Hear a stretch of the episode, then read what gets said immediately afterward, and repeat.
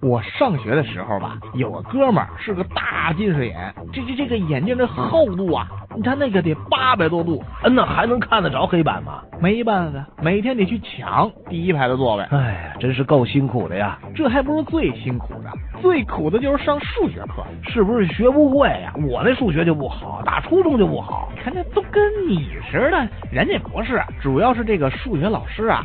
话太多了，讲明白点，那不好吗？话多没关系，可是他那错没也多呀。哎呦，一张嘴那唾沫星子就乱喷呐！这个翠鸟的故事，别别别别别别别，得得得，我我我告诉你啊，那人家那个比你可厉害多了。那何以见得？要不然咱跟老师比划比划？那我那同学说了，那高数老师低头讲课，第一排桌子全湿了；高数老师抬头讲课，第二排桌子那就全湿了。这我比不了，我就就顶多面前的直播室的桌子湿了。